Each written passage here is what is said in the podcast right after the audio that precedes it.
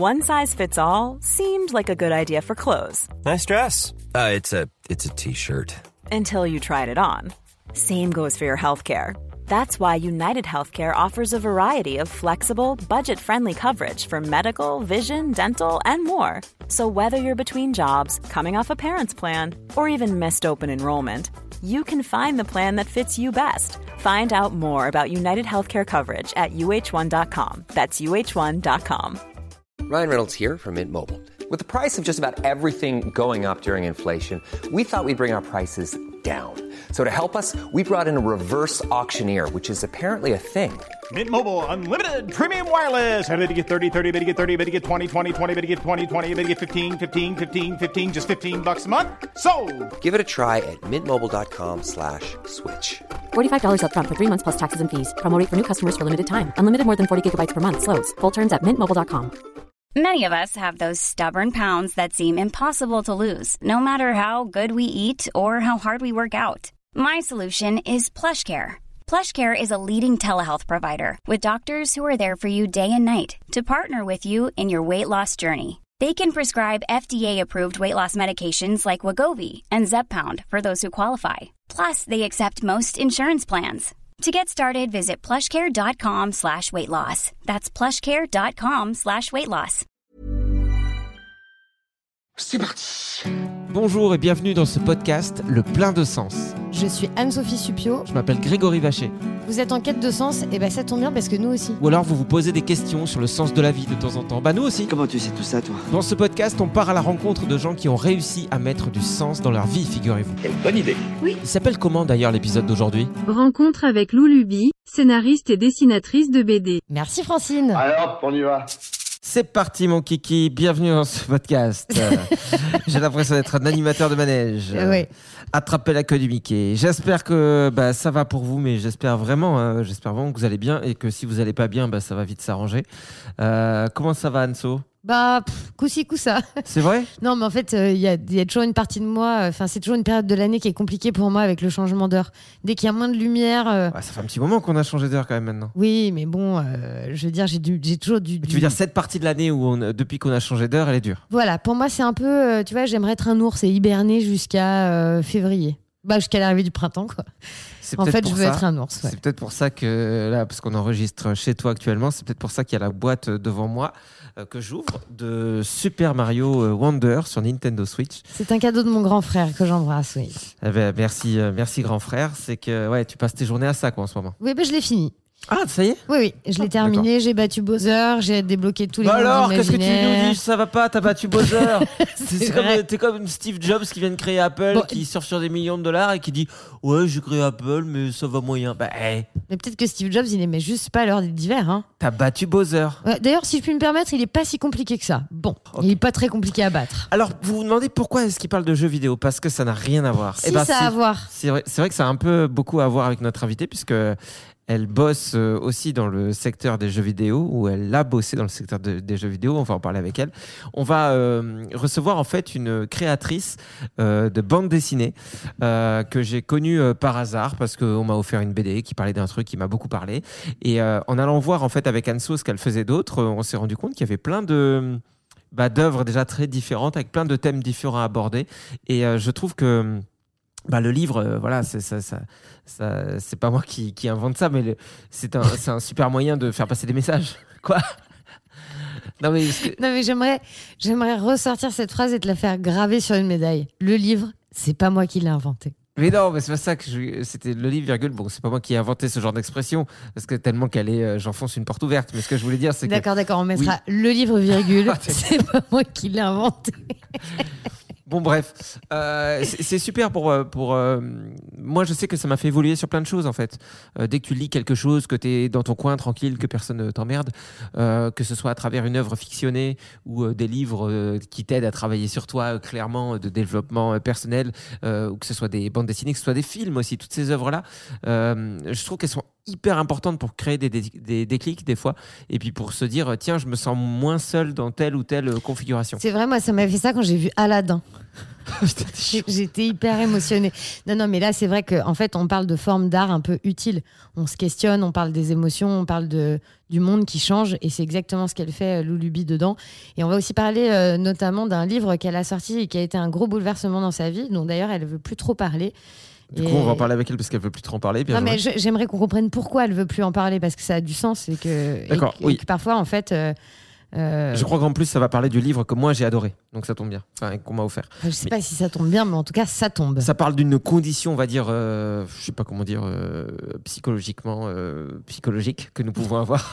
ça aussi, on le fera graver sur une médaille. Je t'en supplie. On va faire toute une collection de bijoux et on vendra chez Claire's. Voilà. Vivement Noël. mais il y a, en fait, elle, elle parle aussi, elle traite aussi des sujets comme les, les hypersensibles ou les surdoués les surdoués, je dis hypersensibles, les HPI. Ça, a souvent un, lien. Il y a beaucoup de HPI qui sont hypersensibles, mais c'est surtout les, les, HPI qui sont dans une bande dessinée. Il y a, y a la place de l'homme aussi dans l'homme de la situation, une autre BD. Bon, de toute façon, le mieux, c'est d'en parler avec elle directement, puisqu'elle vient de se connecter sur l'outil Internet. Oh, Qu'est-ce que c'est magique hein Merci Steve Jobs. Alors pour ceux qui, bah là, c'est pas lui qui a inventé Internet. Pour ceux qui connaissent pas Internet, c'est comme Encarta. Vous voyez la grosse encyclopédie qu'on a sur Windows 95, enfin, ou Windows, euh, je sais plus lequel. C'est comme une encyclopédie, quoi. Voilà, sauf que ça peut aller beaucoup plus loin. Voilà, c'était intéressant, mais bien sûr. Alors, on accueille notre invité ou pas? Oui, avec Mets du parfum, s'il te plaît. euh, remets tes chaussures et attention, on l'accueille tout de suite. C'est Lou Luby qui est avec nous. Bonjour Lou. Bonjour. Bienvenue dans le podcast, merci beaucoup d'être avec nous. Eh bien, enchantée de, de vous rencontrer aujourd'hui, pouvoir euh, discuter avec vous. Alors, pour euh, ceux qui nous écoutent, ouais. euh, Lou ne s'appelle pas que Lou, elle s'appelle Lou Luby. Et figurez-vous euh, que ça, on ne l'a pas dit il y a quelques instants, mais Si. qu'elle est autrice de BD. Ah, j'avais pas dit qu'elle était autrice de BD. Non, vrai. ça, c'est quelque chose qu'on n'avait pas dit. Tu confirmes Lou Luby, tu es autrice de BD. Je suis scénariste et dessinatrice, tout à fait. Euh, plutôt scénariste euh, quand j'ai le choix et dessinatrice, disons, euh, par nécessité. Alors ça, c'est un truc qui est arrivé assez vite dans ta vie, de savoir que tu avais envie de d'écrire, de dessiner? J'avais envie d'écrire, en fait, quand j'étais ado, moi, je rêvais d'être romancière. Je voulais écrire des romans fleuves de fantaisie avec beaucoup, beaucoup de tomes et des personnages aux noms très alambiqués. Euh, il se trouve que j'ai fini par écrire des romans. Alors, c'était pas des romans de fantaisie, mais euh, quand j'étais euh, très jeune, j'avais 19 ans quand mes premiers romans sont parus. Et en fait, je suis arrivée à la bande dessinée un peu par hasard parce que euh, suite à la publication de mes romans, on m'a proposé de faire du scénario pour une BD qui était euh, déjà en projet, où il y avait un dessinateur qui avait été recruté. Mhm. Puis à partir de là, une fois que cette BD est sortie, je me suis dit que ça m'avait bien plu, euh, que j'aimerais bien continuer et que ben voilà, j'avais 19-20 ans, donc euh, j'étais personne euh, qui allait vouloir dessiner mes idées, euh, personne, tout le monde a des idées. Donc euh, je me suis dit qu'il fallait que je dessine moi-même et c'est là que je me suis mise au dessin et que petit à petit, laborieusement, euh, j'ai appris à dessiner, voilà. Donc ça fait 14 ans. Donc, tu as appris à dessiner, c'est-à-dire qu'en gros, euh, est-ce que comme moi, tu avais une base de dessin où pour dessiner un bonhomme, tu fais un rond et puis des bâtons, quoi? Je dessinais un peu quand j'étais quand même enfant et ado. Euh, et puis on m'a dit que mes dessins étaient pas bien et que ça ressemblait à du manga et qu'il fallait pas faire du manga. Et en fait, j'ai tout arrêté. Ok. Et effectivement, j'ai repris à un niveau qui était quasiment du bonhomme bâton. J'ai tout désappris et j'ai tout réappris avec beaucoup de complexes. Donc euh, ça, ça a été, je pense, euh, un creux euh, vraiment dommage euh, dans mon parcours euh, d'artiste. En tout cas, c'était quelqu'un qui avait beaucoup de psychologie. Ouais, hein, à euh, l'école, c'est ça qui- qu'on s'est ouais. parlé aux enfants. hein. Ouais, qui t'a bien dit que c'était pourri ce que tu faisais, donc ça c'est cool pour la confiance. Ça, c'est à cause des profs comme ça que je suis pas devenu président de la République. C'est exactement ça. J'ai baissé les bras. Bah oui, ça Et euh, alors, avant qu'on rentre euh, euh, dans le détail, dans euh, ce que tu fais et, et- et de parler des, des BD que, que tu as pu sortir, je voulais savoir, vu que ce, ce podcast s'appelle Le plein de sens et que ça fait longtemps qu'on n'a pas posé cette question, est-ce que tu saurais dire, toi, ce qui fait sens dans ce boulot-là pour toi, dans le fait de, de raconter des choses via. Euh, l'écriture, je vais rester large parce qu'aujourd'hui c'est la. BD, mais ça va peut-être encore évoluer. Et, et, Pour moi, euh, c'était indispensable euh, d'être créative et de pouvoir partager des histoires et des concepts avec les gens. En fait, il y a une foule de choses qui m'intéressent, une foule d'histoires que j'ai envie de raconter dans plein plein de genres différents. Euh, et je voulais les raconter à ma façon.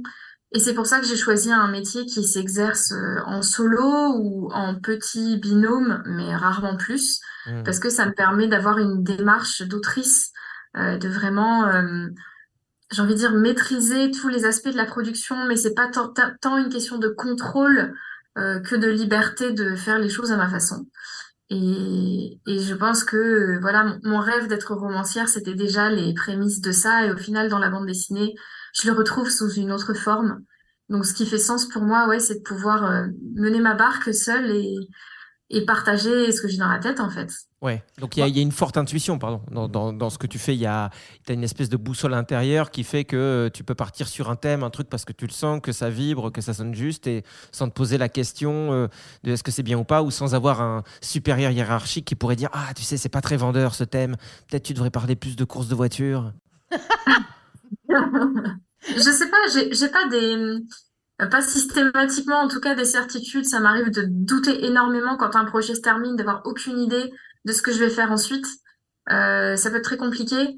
Et j'ai quand même besoin aussi du regard des, autres, d'avis extérieurs. Euh, je me laisse guider notamment euh, par euh, mes éditrices, par mon agent.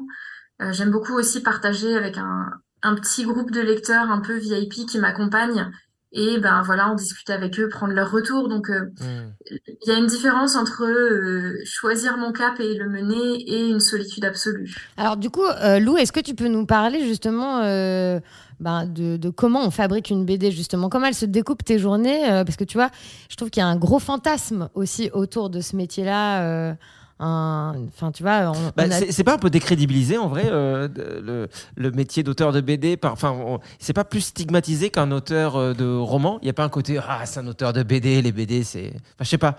C'est possible qu'il y ait un, un côté, euh, en termes de littérature, moins prestigieux.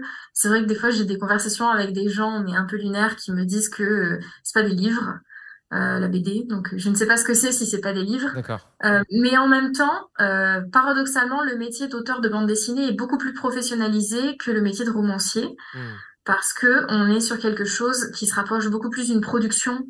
Euh, je compare avec le jeu vidéo parce que c'est le milieu dont je suis issue à la base et où mes études consistaient à apprendre à gérer des productions de jeux vidéo. Et en fait, pour moi, la bande dessinée, c'est exactement la même chose. Euh, on est sur une activité qui ne peut s'exercer qu'à temps complet parce que sinon, c'est la noyade. En fait, c'est un travail énorme de faire de la bande dessinée. C'est rarissime les auteurs qui arrivent à mener un autre travail en parallèle. Euh, et pour moi, c'est très important euh, d'avoir conscience effectivement qu'il ne s'agit pas d'un projet, parce que projet c'est quelque chose qu'on projette, c'est un, quelque chose, un mot qui renvoie à quelque chose d'un peu creux et d'un peu dans le futur. Pour moi, la bande dessinée, ce sont des productions. Donc, euh, de la même façon que c'est le cas dans le jeu vidéo, je découpe d'abord en pré-production, qui est la phase où je fais des recherches, où je vais monter un dossier pour le présenter euh, à mes éditrices, pouvoir discuter, etc.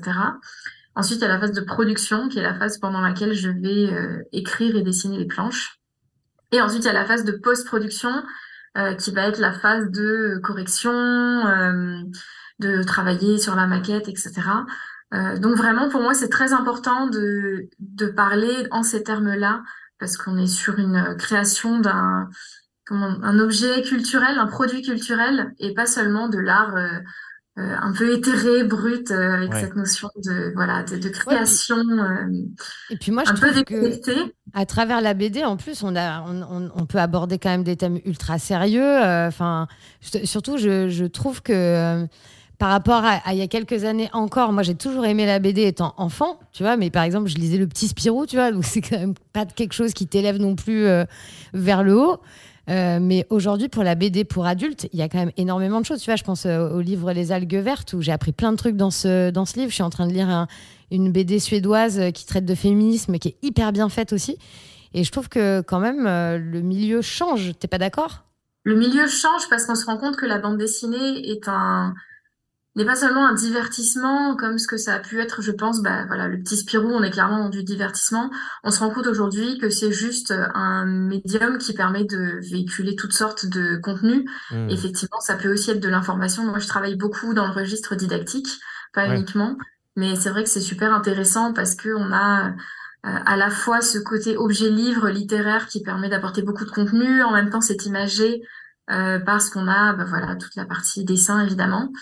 Et puis, euh, on a, comment dire, le côté petite production, contrairement à un documentaire, par exemple, qui va nécessiter beaucoup de matériel, beaucoup de temps et beaucoup de personnes. Ici, on est sur quelque chose de beaucoup plus petit, donc qui mmh. peut être produit à plus petite échelle, et c'est très intéressant aussi. Mais moi, j'avoue, c'est ce qui m'a aussi euh, plu euh, quand je t'ai euh, découvert, c'est que il y, a des thèmes qui me parlaient. Alors, par exemple, tu as sorti comme un oiseau dans un bocal qui parle des HPI. Si je dis pas de bêtises. moi, on m'a offert Goupil euh, qui parle de la cyclothymie, donc qui est dans la grande famille euh, des, des maladies bipolaires, enfin des troubles bipolaires. Et j'expliquerai pourquoi, euh, pourquoi on m'a offert ça, ça c'est pas pour rien. Il y a un livre qui parle de la masculinité, c'est l'homme de la situation. sur la, cette part de fragilité, c'est ça qu'on n'assume pas chez les hommes c'est ça, mais alors pour le coup, on est sur des thrillers fantastiques, donc même si c'est la thématique de fond, euh, dans les faits, on va se retrouver dans une histoire euh, à suspense. Euh, c'est pas à la différence des deux autres qui pour le coup sont vraiment des ouvrages didactiques qui creusent un sujet. là, on est sur de la fiction totale. Ok, d'accord. Euh, en tout cas, moi, tu vois, quand on m'a offert euh, ta BD, moi, je ne lis pas du tout de bande dessinée euh, depuis que je suis tout petit, parce que justement, comme on le disait, je l'avais étiqueté divertissement, et ça ne m'intéressait plus aujourd'hui. Et, il se trouve que quand on m'a offert Goupil ou Face, bah, j'ai trouvé ça génial. Parce que justement, je me suis rendu compte qu'en plus d'aborder un sujet qui, moi, m'intéressait beaucoup, enfin, je sais pas, il y a un truc assez magique. En fait, c'est comme si j'avais ressenti ton énergie euh, en, lisant cette bande dessinée. C'est comme si il euh, y, a un truc hyper euh, excitant, joyeux et en même temps on apprend des choses. Mais je sais pas comment expliquer. je me en fait, je me suis rappelé de pourquoi j'aimais les BD quand j'étais enfant. à savoir que il y avait un côté euh, transmission d'émotions qui sont les mêmes que tu peux ressentir euh, quand tu peux regarder un film ou un dessin animé, mais en moins abrutissant parce que tu peux avoir tendance vite fait à avoir la bouche ouverte et la bave qui coule quand tu regardes un, programme parce que tu es aspiré par le truc. Que la bande dessinée, tu restes un peu toujours maître, euh, enfin tu gères la vitesse à laquelle tu lis. Est-ce que tu veux dévorer le truc? Est-ce que tu veux ralentir un peu? Enfin, tu es quand même maître du truc tout en te faisant totalement capter. Je sais pas si je suis très clair quand je me. Si, mais tu parles avec ah. passion, donc. je devrais peut-être préciser que j'ai pris des champignons hallucinogènes juste avant cette interview. Non, mais bon, je sais pas si c'est très clair ce que je dis, mais, mais moi, il y a eu un truc très, très excitant, exaltant. Euh, je n'utiliserai même ce mot qu'on utilise d'habitude que sur les affiches de films, euh, jubilatoire. Voilà. c'est vraiment un truc. C'est en général, tu utilises ce mot pour les comédies avec Franck Dubosc. Jubilatoire. Ouais, c'est vrai. Paris Première. Mais du coup, il faut qu'on en parle d'ailleurs de ça parce que nous, à la base, euh, c'est vrai que Lou, on l'avait contacté en lui disant, on aimerait bien que tu nous parles de ça parce que ça nous touche, etc. Et c'est vrai que bon, on avait mal regardé, mais il y avait quand même tout un post qui était très bien expliqué sur euh, Instagram, où tu, tu, tu, as décidé de ne plus parler euh, de, de cette BD. Et je trouve ça hyper important de rappeler pourquoi. Oui, et eh ben ça a été très très lourd à porter en fait euh, d'écrire une BD donc autobiographique sur le trouble bipolaire fait que euh, énormément de lecteurs s'y sont reconnus évidemment de personnes elles-mêmes atteintes de troubles bipolaires et le donc ils sont des personnes qui souffrent euh, qui sont en recherche de réponses et de solutions et le fait que ce soit autobiographique me plaçait à la fois dans une position d'experte euh, que je ne suis pas parce que voilà mon expertise moi c'est la bande dessinée hein, je ne suis pas psy. Et à la fois dans un côté de père aidante euh, d'âme sœur il y a des gens qui se reconnaissaient énormément dans ce qu'ils avaient lu donc qui pensaient qu'on se ressemblait beaucoup et que j'allais les comprendre. Le problème c'est que les gens en face de moi ben, ils sont des milliers. Euh, moi j'ai pas la capacité émotionnelle euh, d'aider des milliers de personnes et encore moins de recevoir autant de souffrances autant d'histoires euh, j'ai pas les ressources pour tout le monde. Enfin, je suis pas une professionnelle de santé. Hmm. Et, et, de ce qui était au début euh, un partage qui me faisait très plaisir parce que je trouvais enfin un écho euh, chez certains lecteurs, euh, est très vite devenu pesant, voire anxiogène. et dans les derniers moments, à chaque fois que je recevais un mail qui s'intitulait Merci, avant même d'avoir ouvert et lu ce que c'était, j'étais très angoissée, très très angoissée. Et c'est à ce stade-là que j'ai pris la décision d'arrêter parce que je pouvais plus et il s'est passé euh, bah, des choses terribles sont passées dans mes messages privés euh, le pire étant une femme euh, qui voulait se suicider. Et donc qui m'écrivait en direct pour que je l'en empêche. C'était un 24 décembre donc pendant que tout le monde autour de moi s'affairait à préparer le réveillon bah, moi j'étais avec elle sur les réseaux sociaux à essayer de la dissuader. Et c'est je pouvais pas faire autrement, mais clairement, c'est trop lourd en fait. Ouais, j'ai ouais. pas, j'ai jamais demandé ça, j'en suis pas capable. Donc c'est pour ça que j'ai pris la décision aujourd'hui de prendre mes distances. Donc Goupiloufa, c'est une bande dessinée de laquelle je ne parle plus. D'accord. Et C'est dommage parce qu'elle est super quand même. Elle est super, mais elle, elle peut exister en tant qu'elle-même. Euh, tout à fait, je tout à fait. C'est ça je en l'ai fait. délivrée. Euh, elle existe, il y a des ressources euh, autour. C'est juste moi, en tant que personne, je peux plus m'engager là-dessus, Bah, mais la bande dessinée reste euh, là pour vous. On a pu te le reprocher, ça, Lou, par exemple, euh, des gens qui n'ont pas spécialement lu ton post Instagram, euh, euh, qui peuvent se dire, non, mais attends, elle, elle, se la, elle se la raconte, elle répond pas à mon message. Tu vois ce que je veux dire? Ça m'est jamais arrivé. Et euh, honnêtement, ma, ma santé mentale et mon bien-être euh, passent là en premier parce que j'en ai déjà beaucoup, beaucoup donné. Donc, euh, ça m'est un peu égal. Je pense Ah ouais? que les gens sont capables de comprendre aussi. euh, Et puis, je fais en sorte que ce soit lisible. Euh, Ce post-là, il est relativement visible. Et notamment, euh, si on m'envoie un message via mon site et qu'on utilise certains mots-clés liés à cette bande dessinée, je fais apparaître le message. Donc, en fait, les gens, les gens savent quand ils me contactent, ils savent que je veux plus en parler. Mais c'est quelque chose qui, qui ne se limite pas à moi parce que euh, Sophie Landa, qui est l'autrice de Tant pis pour l'amour, euh, qui parle de sa relation avec un pervers narcissique, a eu exactement le même problème que moi et a posté exactement le même message que moi en disant Stop, j'en peux plus des gens qui viennent vers moi et qui m'appellent au secours. Euh, au secours, il m'a frappé, il m'a violé, c'est trop dur en fait. On peut pas, en tant qu'autrice, auteur, recevoir tout ça. Et c'est indispensable de mettre une distance aussi et d'orienter vers des ressources qui sont euh, des ressources dédiées à ça. Oui, et puis c'est bien de parler de ce sujet parce qu'il peut y avoir euh, très facilement beaucoup de confusion. Comme tu le dis, tu n'es pas une experte des troubles bipolaires, tu n'as pas une formation là-dedans, tu n'es pas, t'es pas médecin. Par contre, euh, ce qui est sûr, c'est que tu es experte euh, euh, de ta vie. C'est pas Patriarcat qui nous avait sorti cette phrase une fois, genre tu es expert de ta vie. Mais c'est vrai, vrai. la seule chose dont on est expert, c'est bien notre vie. On est les seuls à l'avoir vécu jusqu'à présent et, et à savoir euh, ce qu'on a ressenti à tel ou tel moment. Et donc, c'est ce que tu fais aussi quand tu euh, euh, racontes euh, ton histoire euh, dans Goupil-ou-Face, c'est que tu nous racontes ton histoire. Tu ne nous racontes pas, voilà ce que c'est euh, qu'être atteint de cyclothymie, euh, qui est dans la grande famille, je le rappelle, de la bipolarité. Euh, mais c'est, euh, voici ce qui m'est arrivé, voici ce que j'ai ressenti, voici les questions que je me suis posées, et point. Donc euh, c'est vrai que, a priori, peut-être que pour les gens qui nous écoutent, ça pourrait sembler euh, normal de se dire, bah évidemment qu'on va pas l'appeler ou la contacter, lui envoyer des messages pour dire aide-moi. Ça pourrait paraître euh, euh, logique. Mais euh, en vrai, l'humain est super compliqué dans le sens où quand on souffre, surtout quand on est en euh, position, dans une position dans sa vie où vraiment on est en souffrance. euh, et qu'on a l'impression souvent, quand on est en grande souffrance, on a l'impression seul. d'être seul et que Mm. personne ne te comprend. Putain Et les gens, des fois, ils essayent de t'aider et puis plus ils essaient, plus ils vont te dire des trucs qui te font du mal ou qui vont à l'inverse de ce que tu as envie d'entendre. Et putain, tu dis comment je vais m'en sortir? Et là, un jour, tu lis une BD ou tu entends une musique à la radio avec le chanteur qui dit exactement ce que tu ressens. Et là, forcément, il y a un lien émotionnel fort euh, qui va se créer. Et si tu te retrouves face à la personne ou que tu peux la, la contacter, comme c'est le cas aujourd'hui avec Instagram, il y a 30 ans, on se posait pas la question. Il fallait écrire une lettre à Johnny Hallyday. Alors, pff, déjà à écrire, aller acheter un timbre et tout, tu disais, ah merde. Et c'est vrai qu'allumer le feu, ça résume ma vie, mais merde, j'ai la peine de lui dire. Mais par contre, Évidemment qu'aujourd'hui, avec Instagram, tout le monde est hyper atteignable et c'est super dur aussi de se positionner de l'autre côté en tant qu'artiste, quel qu'il soit, euh, pour savoir où fixer la, limite. Soit je réponds à aucun message, mais bon, je peux passer pour un connard et tout, et puis moi j'aurais aimé à l'époque qu'on me réponde, ok? Euh, Soit euh, je réponds et j'essaie d'aider, mais très vite ça peut, ça peut grignoter euh, beaucoup de place dans ma vie et ça peut être très difficile à gérer.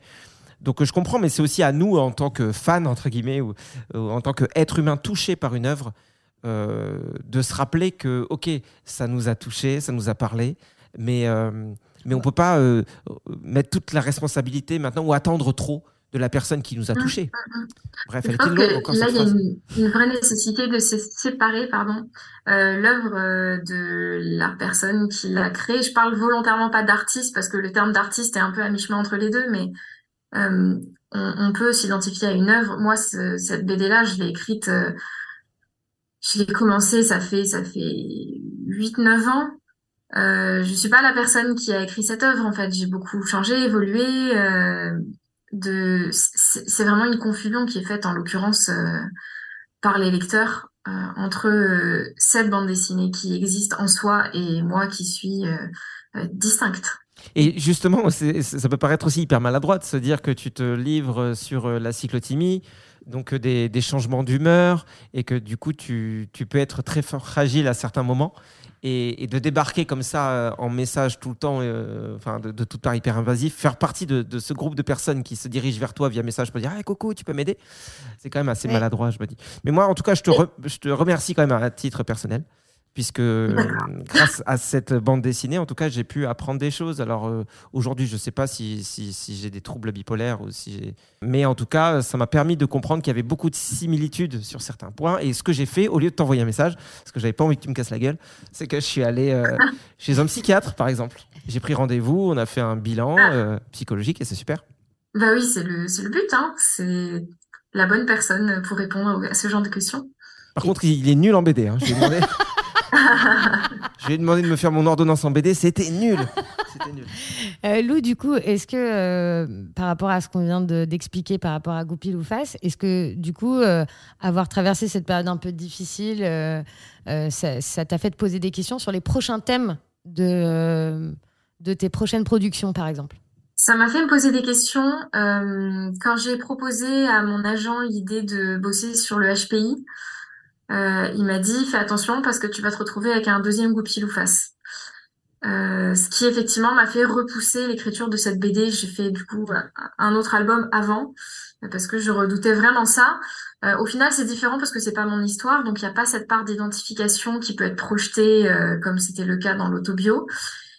Et puis le HPI n'est pas une maladie, donc en fait, même si les gens peuvent avoir des difficultés avec cette situation-là, euh, c'est pas c'est pas autant de souffrance que d'avoir un trouble psychiatrique, euh, clairement. Donc euh, le, le poids à porter n'est pas le même et en fait je reçois plus des messages très positifs de personnes qui me disent qu'elles s'y sont reconnues, mais il n'y a pas d'attente de leur part, il n'y a pas d'appel à l'aide, c'est simplement un partage qu'elles me font de leur ressenti. Et ça, c'est très très beau, j'aime beaucoup. Mmh. Alors, vous voyez, vous pouvez envoyer plein de messages à Lou. Ouais. Tant que c'est des messages d'amour, tout va bien. HPI, je sais pas si on l'a dit, mais c'est au potentiel euh, intellectuel. On en parle de plus en plus parce que, bah, je sais pas, parce que ça, ça fait partie des sujets euh, qu'on aborde plus facilement. Et parce qu'il y a une série sur TF1. Hein. Il y a une série sur TF1, tout à fait. C'est d'ailleurs euh, qui a été totalement pas du tout euh, adapté de la bande dessinée de Lou. Et c'est dommage, du coup, parce que j'aime pas trop la série. je suis pas trop fan de ce genre de série. Pourtant, ça cartonne, hein, c'est fou. Oui, mais, mais parce mais, que justement, c'est léger, en fait. Mais ce qui est intéressant là-dessus aussi, sur le fait d'aborder des thèmes comme celui-ci, c'est que quand justement tu es euh, au potentiel euh, intellectuel, même si ça veut, enfin, ça peut représenter un spectre aussi assez large au potentiel, voilà. Il n'empêche que tu peux vite euh, avoir l'impression que tu es tout l'inverse aussi, que tu es quelqu'un d'un peu bête parce que tu tu travailles pas comme les autres, tu comprends pas les choses comme les autres, euh, tu passes pas par les mêmes chemins pour arriver à un résultat et tu peux vite te sentir en marge et te dire ouais en fait je suis un, je suis un abruti quoi. Et bref tout ça pour dire que plus il y a d'œuvres qui permettent d'aborder ces thèmes-là euh, différentes, euh, plus c'est important parce que c'est toujours chiant de se dire qu'il y a des gens qui passent peut-être à côté de, de, de ce qu'ils sont dans la vie et que ça leur met du coup des bâtons dans les roues. Quoi. Pour toi, c'était euh, primordial d'aborder ce sujet-là? En fait, ma démarche, elle est inverse. C'est pas tant pour que, c'est pas tant pour les gens qui passent à côté de ce qu'ils sont, c'est plus pour les gens qui ne sont pas concernés et qui ont des fausses idées. Parce que la jeunesse de ce projet, c'est une discussion, enfin des discussions avec un de mes amis qui est surdoué, euh, où je l'avais pas du tout vu venir parce que, enfin, je sais pas, je suis peut-être très nulle pour repérer ce genre de choses, mais en tout cas, je m'en doutais absolument pas. Et en fait, il ne le dit pas. Et non seulement il ne le dit pas, mais en plus il a tendance même à mentir pour euh, ne pas le dire. Donc quand on lui demande euh, mais euh, t'as pas pensé à passer un test de QI? Parce que quand même et lui il fait ah non non moi ça m'intéresse pas, je suis sûr que non. Alors qu'il sait très bien que si parce que depuis qu'il est tout petit il a la, il est au courant qu'il est surdoué. Il a passé un test petit, il a grandi avec cette connaissance de lui-même. Donc il, il bullshit, clairement il bullshit. D'accord. Et je me suis demandé pourquoi, parce que c'est pas un trouble, c'est pas une maladie, il n'y a pas de honte en fait. Et j'ai fini par prendre conscience que ce qu'il n'assume pas, c'est la vision que les gens, euh, pas forcément très bien renseignés, peuvent avoir euh, des surdoués, avec euh, ce côté ou très arrogant parce que je suis supérieure aux autres, ou un côté plaintif parce que tu comprends, moi, je suis différent, c'est difficile. voilà, ce mmh. genre de, de choses. En tout cas, voilà, je suis spéciale. C'est pour ça aussi que c'est très très à la mode en ce moment Euh, tout à l'heure, tu disais que ça recouvre un spectre très large, mais c'est faux. Euh, surdoué, c'est 2,2% de la population et c'est une définition très précise, au contraire. Et justement, lui, ce Ouais, qui non, quand, quand je disais large, pardon, je voulais dire, je me suis peut-être mal exprimé, mais je voulais dire que quand tu es au-dessus d'un certain QI, tu peux être juste au-dessus et tu peux être largement au-dessus. Je veux dire, dans les surdoués, il y a quand même Oui. euh, différents types de surdoués. Il y a des méga surdoués, et puis il y a les surdoués juniors qu'on regarde un peu comme ça du coin de l'œil en disant Ouais, ça va. T'es légèrement au-dessus de la moyenne. Enfin voilà, c'est ce que m'avait expliqué ma psy quand euh, moi aussi j'avais fait un test et que je peux vous dire que wouh, je le suis pas. Mais donc, en tout cas, euh, mon but était plutôt de faire tomber ces préjugés-là et Ouais. justement de préciser ce que c'était et de permettre aussi, ben, indirectement à mon ami de, de vous parler, euh, de vous raconter ce qu'il est, ce qu'il ressent, parce que le personnage de Bordeaux euh, dans Comme un oiseau dans un bocal est directement inspiré de lui. Euh, alors le reste est fictif, mais, euh, mais Bordeaux, c'est vraiment sa voix, c'est son ressenti, c'est son vécu. Et ça me permet, j'espère, de euh, euh, faire tomber un peu toutes ces idées reçues qui sont très très préjudiciables à beaucoup de titres. Et, et moi, c'était plus dans cette démarche-là. Alors c'est vrai que dans les retours de lecteurs, j'ai plus des gens surdoués qui me disent ah ben euh, je m'y suis reconnue. Mais euh, dans les faits, j'aimerais beaucoup que les personnes pas surdouées le lisent parce que c'est Mhm. à elles que je vais m'adresser en premier lieu. Bah, Et ça doit être trop cool d'être euh, d'être pote avec toi, en fait, Lou. En vrai, ça doit être super parce que. Du y a- coup, on est dans une BD après, c'est ça Ouais, après, on est dans une BD parce que moi, je suis diabétique et en fait, il y a beaucoup, beaucoup de. D'a priori, Elle te vend un scénario là. type Elle- 1. on dirait une discussion, mais elle te vend un scénario. Attention. Ouais. Donc, si jamais, enfin t'as mon numéro, quoi. Sur les- quoi. Non, mais bien sûr, oui, c'est des... bien sûr qu'on peut faire une BD sur toi. C'est ça que tu voulais? Bah oui, c'était un peu dit comme ça. Mal dit, mais un peu dit comme ça. Euh, non, mais c'est vrai que c'est, en tout cas, ça montre que qu'il y a une vraie euh, volonté de transmettre des choses, et une vraie curiosité chez toi, et que t'es pas juste euh, auto euh, auto-centré. C'est hyper. C'est hyper méchant comme expression. Mais tu vois ce que je veux dire C'est euh, ce que je veux dire, c'est que euh, Mon œuvre n'est pas mon nombril. euh, Ouais. contrairement à Et Anne d'ailleurs, on parlait tout à l'heure de l'homme de la situation et je pense que c'est le la bande dessinée la plus éloignée de moi que j'ai faite puisque le rôle principal est celui d'un homme blanc, cis, hétéro, euh, 36 ans, professeur d'école, enfin bref, quelque chose que je ne suis absolument pas. Et c'était c'était assez marrant d'incarner un personnage très très différent de moi et de le faire Mm. évoluer. Pour le coup, c'était vraiment dans de la fiction, mais c'était marrant comme expérience. Du coup, quand tu inventes des personnages comme ça, est-ce que euh, pendant tout ce processus de production, tu me manges ce personnage, tu penses le personnage? Enfin, Est-ce que tu arrives à, à des moments à être un peu éloigné de ce personnage ou est-ce que d'un coup, euh, il fait vraiment partie de ta vie, tu vois? Comme un acteur, quoi, comme Gérard Depardieu quand il a préparé. euh, Cyrano? Ouais, j'allais dire un film parce que j'avais zéro euh, exemple. Je pense, je pense qu'il y a beaucoup de ça. C'est un parallèle que je faisais beaucoup pour euh, La fille dans l'écran, euh, qui est une bande dessinée. C'est une romance euh, entre la France et le Québec, entre deux jeunes femmes euh, qui échangent des messages et qui finissent par tomber amoureuses. Et euh, qui est une bande dessinée que j'ai réalisée, que j'ai co-écrite et co-dessinée euh, avec Manon Desvaux.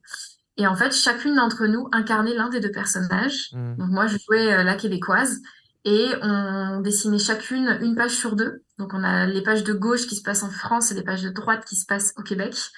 Et en fait, on, on racontait, euh, en fait, on, on découpait chacune à notre façon, on écrivait les dialogues à notre façon, ce qui fait que les personnages avaient vraiment deux façons très différentes de s'exprimer, euh, des styles graphiques différents, des couleurs différentes. Donc on, on voulait vraiment confronter euh, nos différences euh, de style et, et- et de réflexion pour incarner ces personnages. Et donc mon personnage, Marley, est un personnage qui est très éloigné de moi. C'est une, c'est une personne déjà qui vit euh, au Canada depuis euh, un bon bout de temps, euh, qui est très chaotique, qui a un boulot très superficiel, qui a un compagnon avec qui la routine s'est très installée. En fait, elle est plus vraiment amoureuse et c'est un peu compliqué entre eux qui est pas du tout mon vécu. Et pourtant, j'ai vraiment joué son rôle.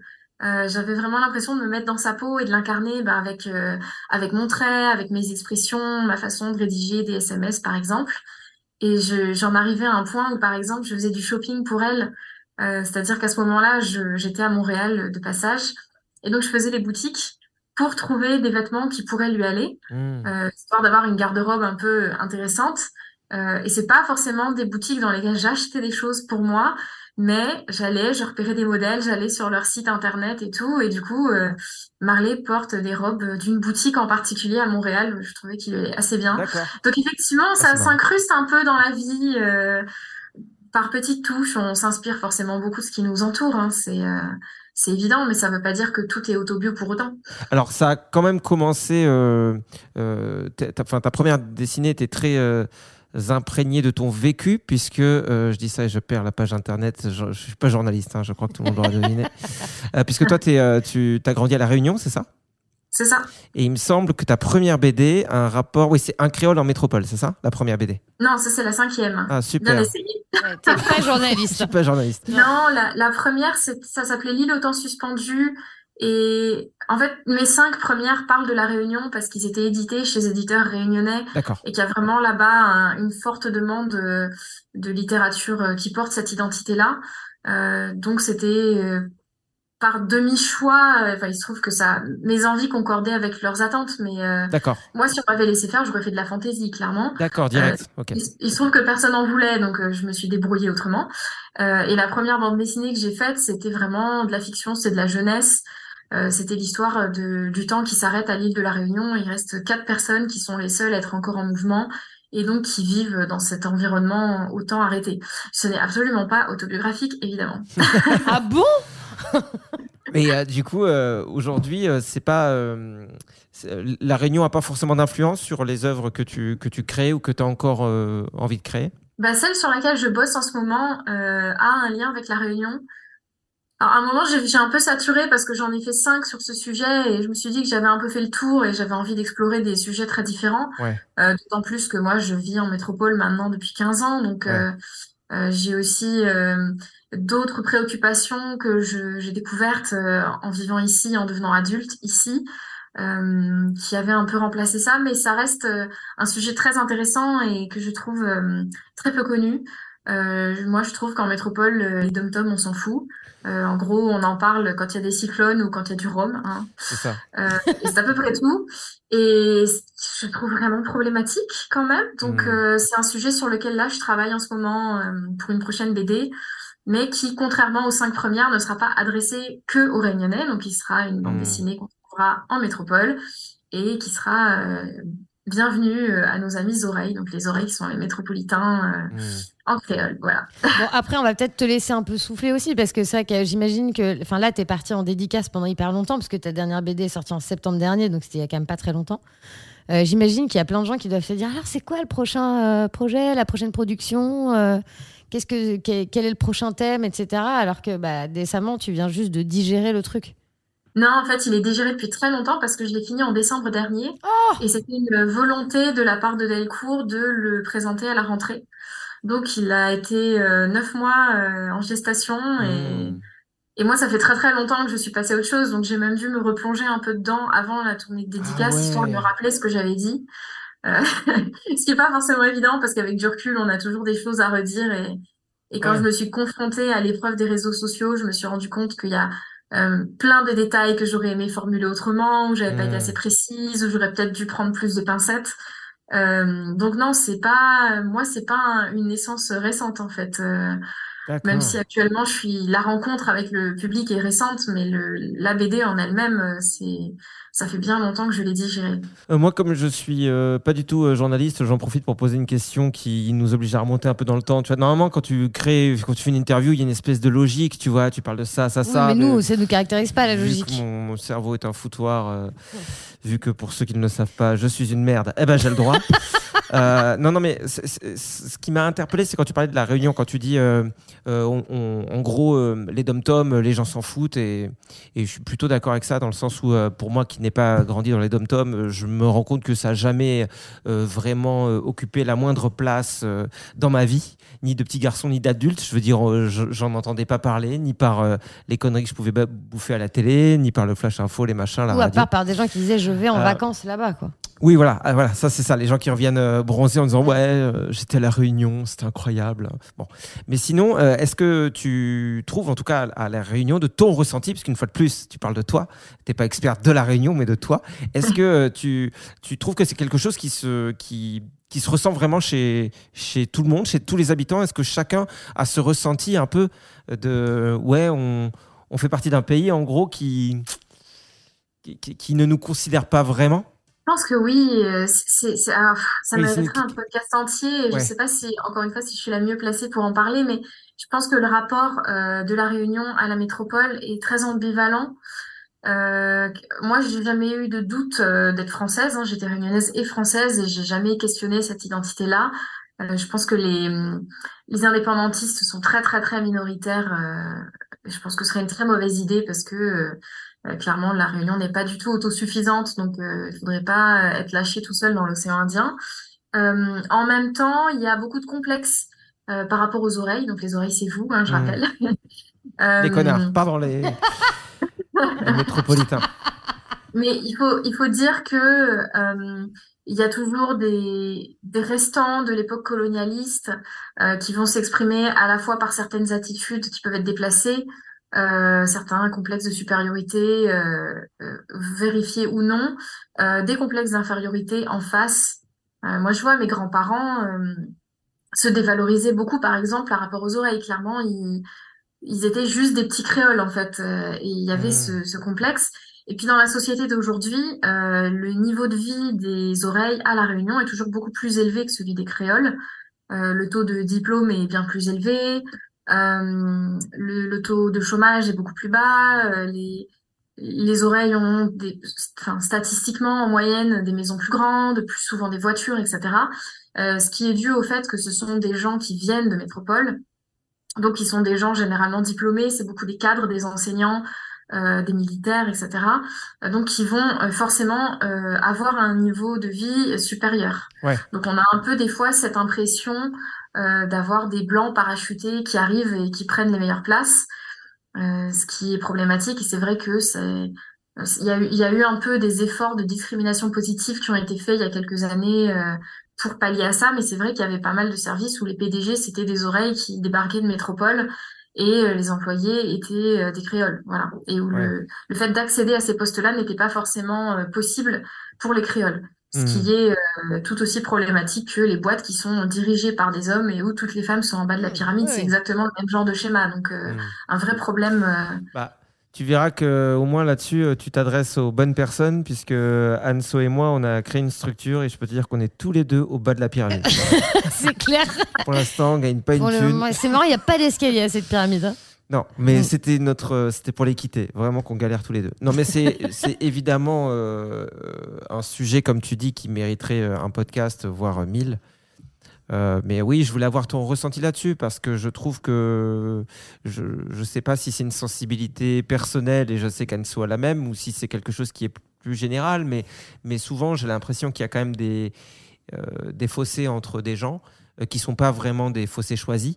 Et, et parce qu'il y a ce fossé entre nous, il peut y avoir un côté du fossé qui stigmatise l'autre et inversement. Mm. Alors qu'en réalité, c'est la faute de je, je ne sais pas quelle personne, je ne sais pas quel système, mais on est tous un peu, entre guillemets, euh, on n'a pas vraiment choisi d'en être là, mais il, y a- il peut y avoir beaucoup d'envie, en tout cas, de chaque côté du fossé, euh, de, de comprendre un petit peu ce qui se passe en face et puis d'échanger, de partager en fait.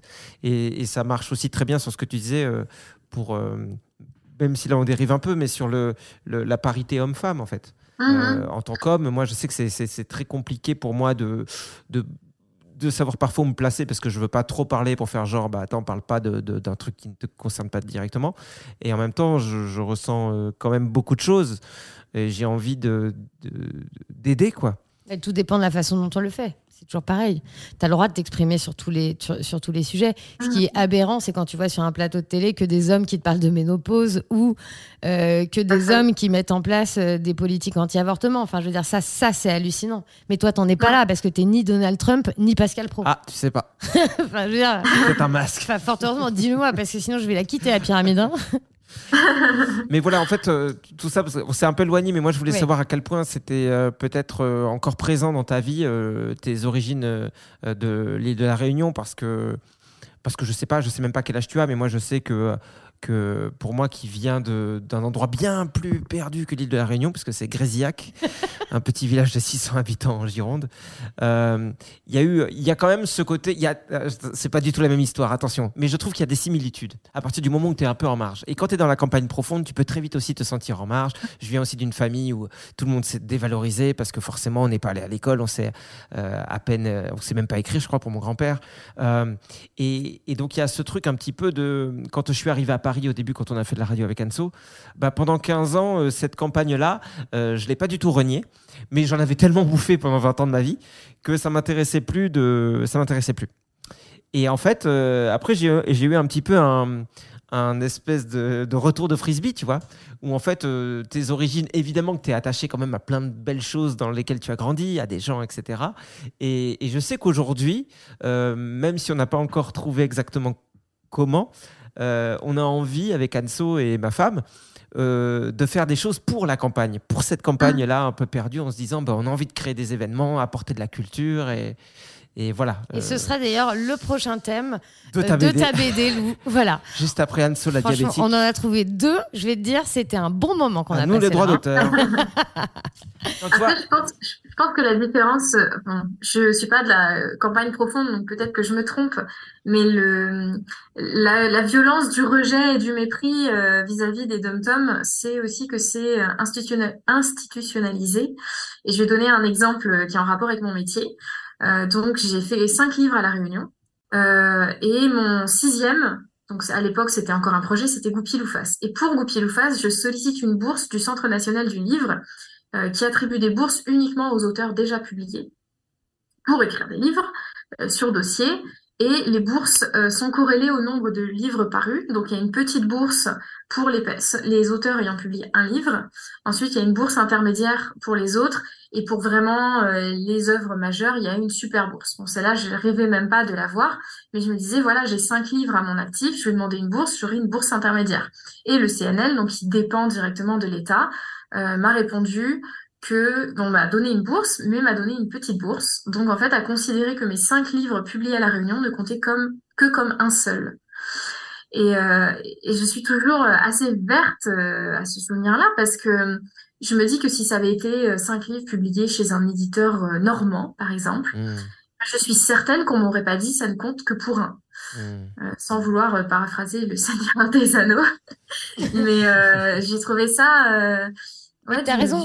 En fait, et, tu as euh, raison de donner cet exemple. Je trouve que c'est hyper important. Et puis après, euh, sans vouloir faire euh, de grands mots et de grosses généralités, mais on arrive souvent à des, des moments où tu dis bah, Attends, mais je comprends pas pourquoi on n'arrive pas à vivre tous ensemble. Mais je comprends pas pourquoi, euh, euh, tu vois, les uns contre les autres, euh, tu, tu vois. sans, sans paraître se castagner, mais tu vois, n'arrivent pas à s'entendre. Bah, en fait, il y a quand même plusieurs petites choses qui finissent par gangréner, gangréner, gangréner, gangréner. Oui, et, tout un passif. et en l'occurrence, la a- Réunion fait quand même partie de l'État français et c'est quand même absurde d'entendre un truc comme ça, quoi. Donc euh, je trouve que c'est bien que tu le dises. Moi, je trouve que c'est bien. tu crois que j'avais pleuré? Non, non, je trouve que tu mouilles le maillot, Anso. Bravo. Ah, mais bien sûr, non, mais moi, euh, moi je, je suis toujours euh, hyper content aussi quand on peut être sensibilisé justement sur ce genre de, de sujet. Et c'est pour ça que euh, c'est ce, que c'est ce que je voulais savoir une fois de plus quand je te demande si tu veux euh, parler de la Réunion dans, tes, dans des prochaines œuvres. Parce que maintenant, justement, que, que tu es là euh, en, mét- en métropole depuis un petit moment et que peut-être, euh, enfin, t'es- dans ton milieu, tu es plus que bien installé. euh, il y a peut-être un moment où tu vas vouloir euh, profiter aujourd'hui de ton statut Ah. pour dire je vais sortir une œuvre qui va parler de sujets euh, sur, euh, sur lesquels les gens doivent ouvrir les yeux ou sur lesquels j'ai envie de sensibiliser les gens. Eh ben, ça arrive en mai ou juin de l'année prochaine. Donc euh, voilà, on en Super. reparle quand vous voulez. Donc c'est ça en fait, c'est que tu, Oui, ça, que tu peux en parler sans en parler quoi. C'est parce que c'est encore, euh, c'est encore à l'état de, c'est pas, c'est pas, il y a pas de promo dessus, c'est pas sorti, c'est pas voilà, c'est encore à l'état de il- travail. il n'est même pas fini. euh, Je suis encore en train de bosser dessus. Ah trop Mais bien, en tout cas, super. voilà, c'est vraiment le sujet, ben, comme effectivement ce que tu dis. Maintenant que j'ai une voix, maintenant que je fais partie des voix dominantes, euh, je peux m'exprimer pour les minorités qu'on n'entend pas. Parce que les cinq premiers albums que j'ai faits, euh, personne ne les lit en fait, alors qu'ils existent, Hmm. mais personne ne les lit. Donc euh, voilà, maintenant je vais pouvoir en parler, je vais être écoutée et je vais pouvoir peut-être apporter un peu ce sujet-là qui. Enfin, on va faire, on va faire un, un petit pas de côté, mais il y a une bande dessinée adaptée du roman de Michel Bussy qui s'appelle Ne lâche pas ma main, Mmh. que, qui est un thriller qui se passe à la Réunion. Donc euh, moi très contente, je me dis ah bah je vais l'acheter, je vais l'offrir à mon père, ça va lui faire plaisir parce qu'il adore le thriller et il est réunionnais donc euh, ça va lui faire très plaisir.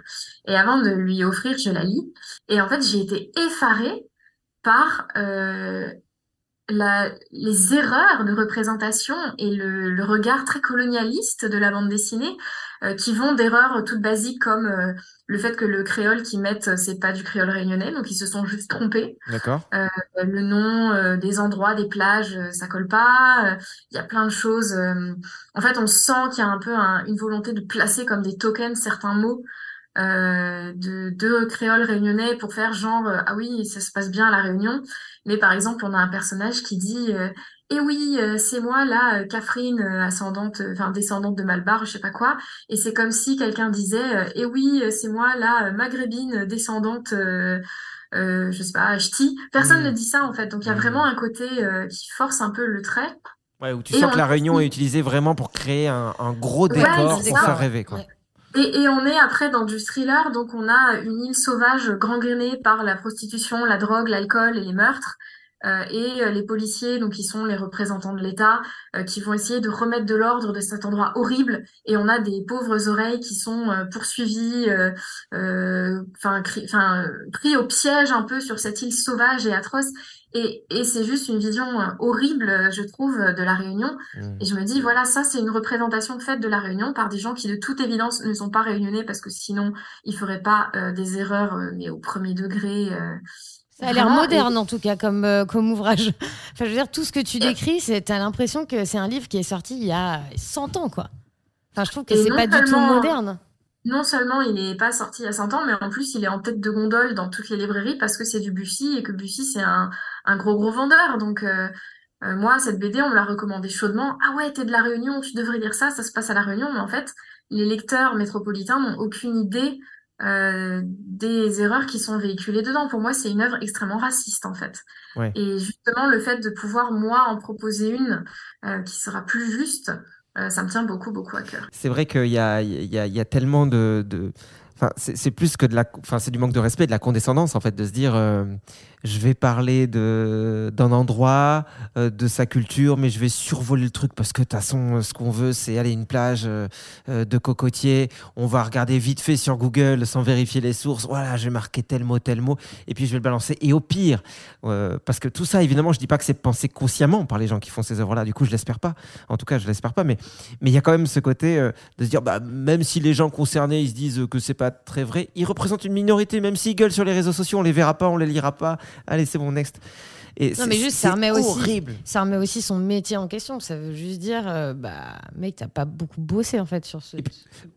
D'une part, mais d'aut- d'autre part, en fait, ce- genre de de- d'événements qui peuvent, je pense, pour certaines personnes paraître comme étant un, un- un détail, tu vois, euh, c'est tout sauf un détail. Parce que c'est c'est- c'est le problème de toutes les tensions, justement, qu'il peut y avoir entre les uns les autres. Et, et puis, c'est vraiment un manque de respect. La, la moindre des choses, quand on parle d'un sujet, c'est de, de se renseigner à fond.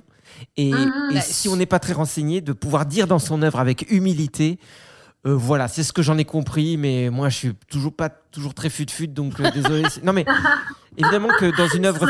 Ah, ce serait hyper drôle d'avoir un gars comme ça qui met, tu sais, moi je passerais. Mais fut-fut. dans une œuvre fictionnée, tu peux pas faire passer ce message-là aussi au travers d'un personnage euh, qui, tu peux pas faire parler des gens en créole et, après dire à la fin, bon, si le créole était pas bon, euh, désolé, je suis bête. Non, tu peux pas Ouais. faire ça, mais. Mais, euh, mais, mais ça manque, euh, ouais, ça manque euh, d'humilité. Il y a beaucoup de, cou- beaucoup de condescendance, beaucoup d'envie de faire vite et de prendre un pays pour ce qu'il est. Enfin, un pays. En l'occurrence, c'est pas le cas, mais c'est parce que je pense au Brésil aussi où j'ai vu un film.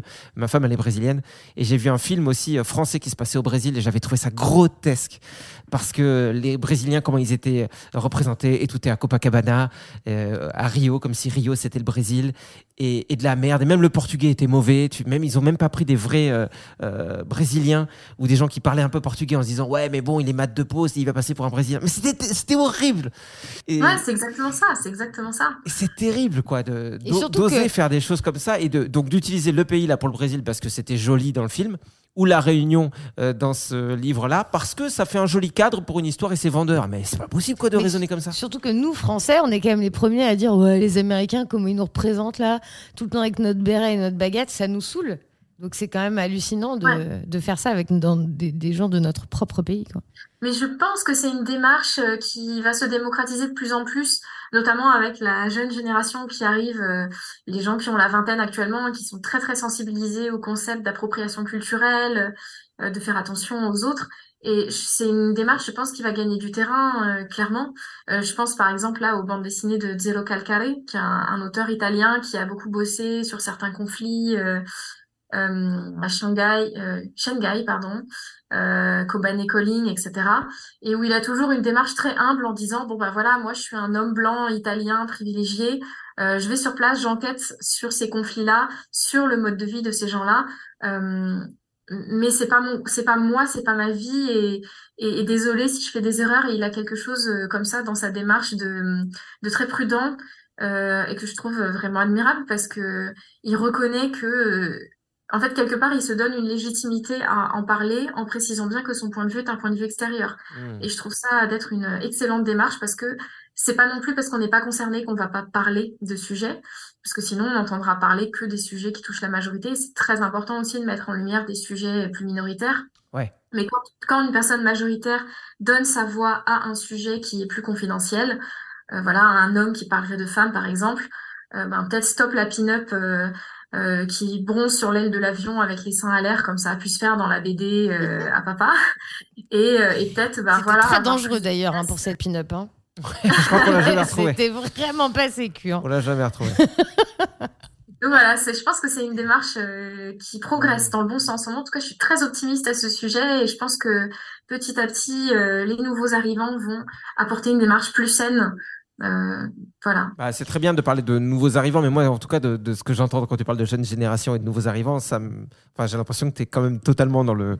dans ce groupe-là. Tu fais partie de ces gens-là et. Ben non, Pourquoi non, à 10 ans près. Ouais, mais enfin, a je veux dire, t'es pas, t'es hein. pas, euh, t'es pas, t'es- t'es pas en fin de carrière, quoi. T'es encore. euh, Oui, c'est vrai. Non, non, je suis pas en fin de carrière, mais j'ai quand même 14 ans de carrière derrière moi. hmm. Euh, ce qui fait une grosse différence avec des auteurs qui démarrent aujourd'hui, qui sortent d'études euh, et qui Mm. ont une vision du monde un peu différente. Ça suffit à faire une différence en fait. Et là, je le vois parce que je travaille avec une euh, dessinatrice euh, qui est plus jeune que moi, qui a 7 ans moins que moi, qui sort d'études. On travaille ensemble sur un projet. Et, euh, et clairement, elle apporte toutes ces valeurs-là là où moi, je les ai pas forcément mises. Donc moi, je suis scénariste, Hmm. c'est mon histoire. Et elle, par exemple, elle a pris les personnages et elle m'a dit, mais l'histoire, elle se passe dans le désert, il n'y a aucune raison que les personnages soient blancs. Donc en fait, je vais leur faire une peau mate. Et moi, j'y avais même pas pensé Hmm. parce que j'avais pas forcément cette réflexion-là. Euh, de la même façon, elle fait très attention à l'appropriation culturelle. Euh, elle veut pas, euh, elle va pas pomper une, une culture et la représenter en la déformant un peu. Non, elle va vraiment avoir une démarche de recherche et de rendre crédit à tout ce qu'elle a emprunté.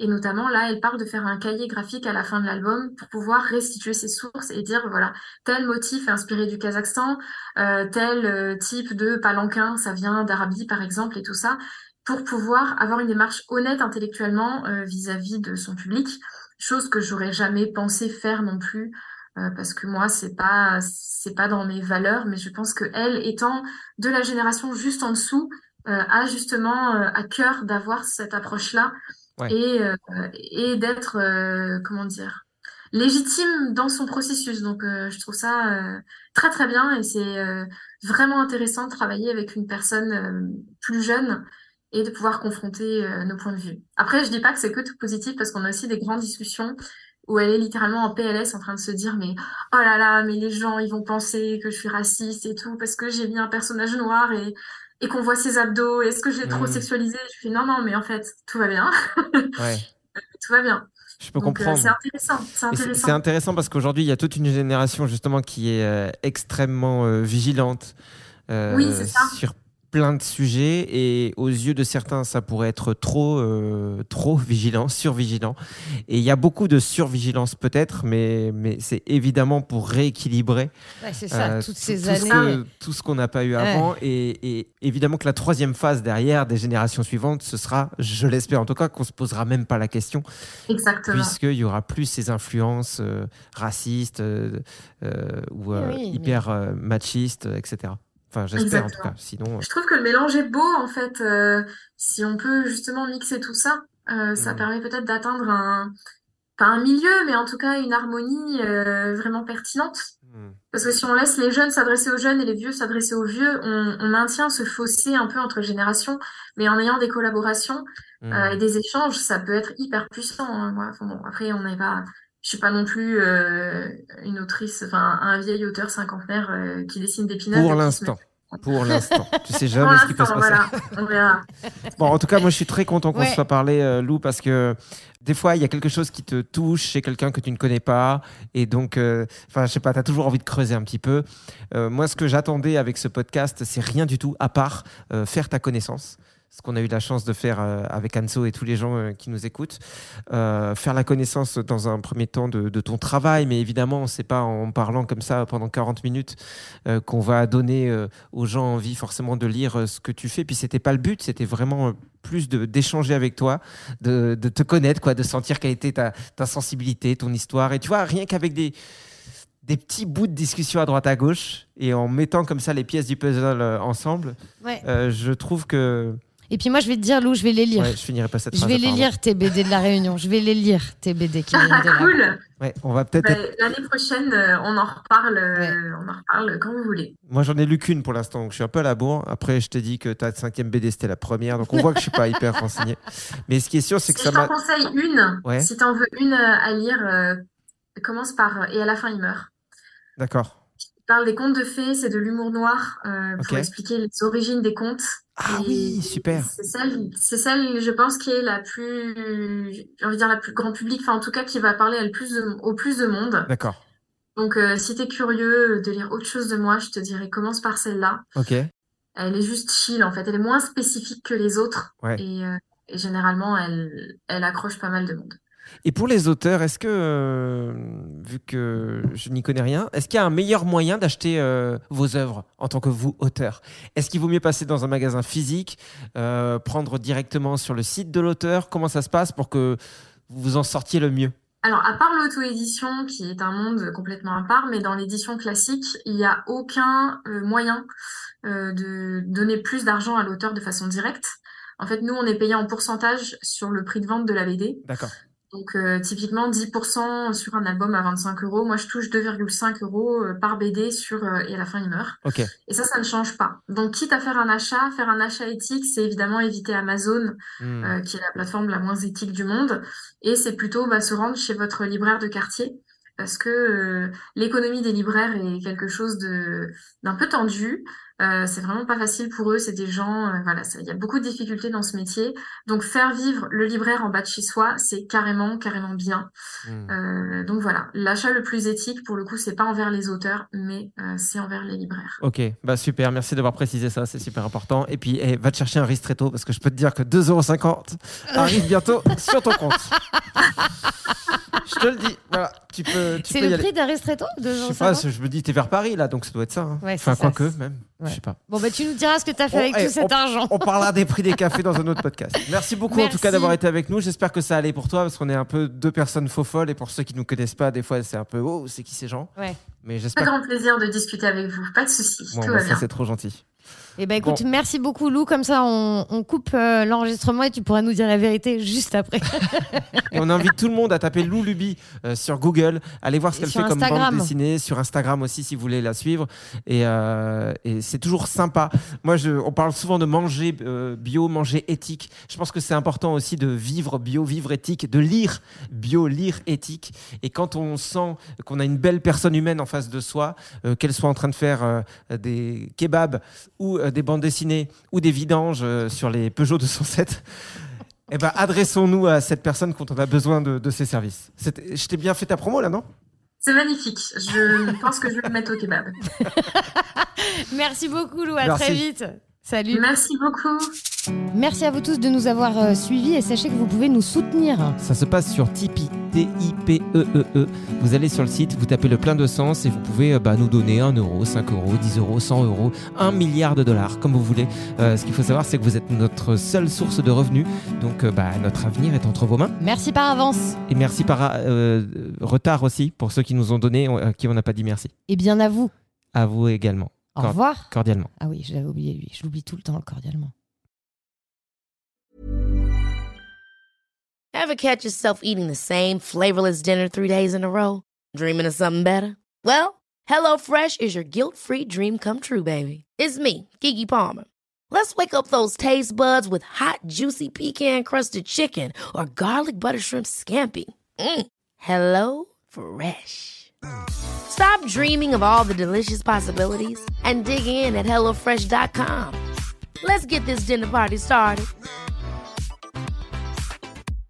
Imagine the softest sheets you've ever felt. Now imagine them getting even softer over time. That's what you'll feel with Bowl and Branch's organic cotton sheets. In a recent customer survey, 96% replied that Bowl and Branch sheets get softer with every wash. Start getting your best night's sleep in these sheets that get softer and softer for years to come. Try their sheets with a 30-night guarantee. Plus, get 15% off your first order at bowlandbranch.com. Code BUTTERY. Exclusions apply. See site for details.